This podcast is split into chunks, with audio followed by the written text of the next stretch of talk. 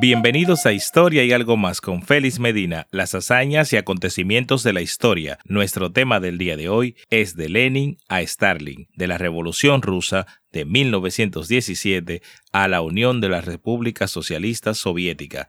Empecemos. Una vez recuperada la situación y el control político de la Revolución rusa, a Lenin le tocaba reconstruir un país y encauzar su economía. Una de las primeras medidas durante esta época fue sustituir el comunismo de guerra por la nueva política económica o la NET, el comunismo de guerra fue una política adoptada por el gobierno soviético con el objetivo de mantener a los ejércitos rojos con los abastecimientos necesarios para mantener las condiciones y así poder ganar la guerra civil por la que atravesaba Rusia. Esta política se dio inicio en 1918 y terminó en 1921, cuando se dio paso a la nueva política económica, la cual estaría vigente hasta finales de los años 20. La reconstrucción del país fue el paso a seguir luego de la salida de la guerra. Se dinamizó la economía con la colaboración del Estado. Sin embargo, hubo rechazo dentro de los sectores del mismo socialismo. Rusia tiene un despegue a nivel económico, pero para 1924 la situación cambia. Lenin muere y con él surgen dos liderazgos que cambiarán todo el sentido político, económico y social de lo que era hasta entonces la Revolución rusa.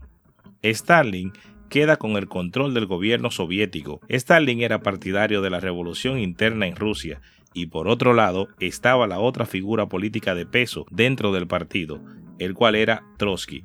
Trotsky buscaba que el partido se extendiera hacia otros países para que se replicara el ejemplo ruso. Con Stalin tenemos un poder unipersonal, donde se agudiza el culto a la personalidad, las políticas de purga dentro del partido, básicamente la neutralización de los posibles adversarios, limitaciones a los intelectuales, persecuciones y otras situaciones que se dieron durante su mandato. En lo que se refiere a la economía, los planes quinquenales dominan el escenario, lo que dio más control sobre la producción al Estado. Más de 3.000 empresas se crean, trenes, carreteras, se hicieron en poco tiempo una superpotencia, Rusia, encabezaba lo que era el panorama hasta ese entonces de Europa. Y Stalin capitalizó todo esto en torno a su persona. Por eso se puede hablar de dos Rusias, la Rusia de 1917 de Lenin, que duró hasta su muerte, y la otra Rusia, que inicia con el poder de hierro de Stalin. Estos dos personajes gravitaron durante todo lo que fue la Revolución rusa y más tarde la Unión de Repúblicas Socialistas Soviéticas.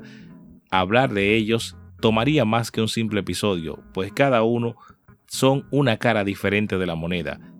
Es por ello que en un capítulo posterior hablaremos ampliamente de Lenin y de Stalin por separado para conocer la característica de ambos personajes. Y hasta aquí nuestro episodio del día de hoy. Espero hayas podido aprender algo en este viaje. No olvides suscribirte a esta plataforma para que estés al tanto de los nuevos episodios. Comparte, dale like, déjanos tus comentarios. Recuerda que la historia siempre depende de quién la escriba, de quién la cuente y cómo te la cuente. Acompáñame cada semana a ver estas tres cosas combinadas. Recuerda que esto es Historia y algo más con Félix Medina. Te esperamos.